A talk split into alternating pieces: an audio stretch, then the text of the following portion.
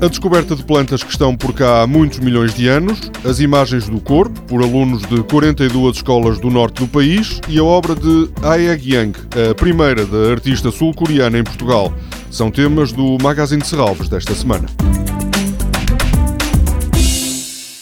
Com um fim de semana prolongado à porta, na cidade do Porto, Serralves programou duas atividades para as famílias no parque.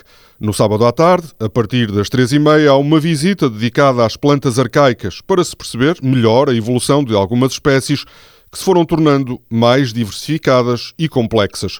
Durante o percurso será possível observar, por exemplo, o ginkgo contemporâneo dos dinossauros, as sequoias e as magnólias.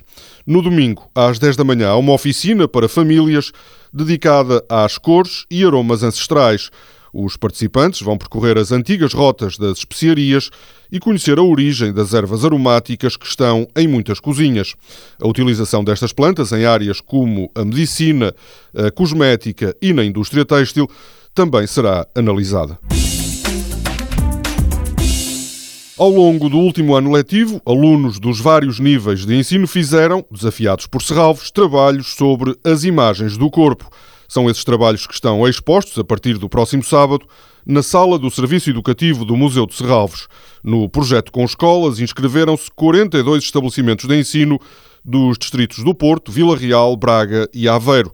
Durante o ano letivo, alunos e professores cumpriram um programa de atividades que incluiu visitas, percursos no parque e debates sobre o trabalho que estavam a fazer.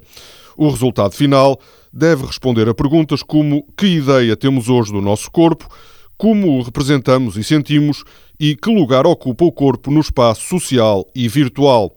A exposição As Imagens do Corpo, projeto com escolas 2015-2016, permanece em Serralves até 11 de setembro.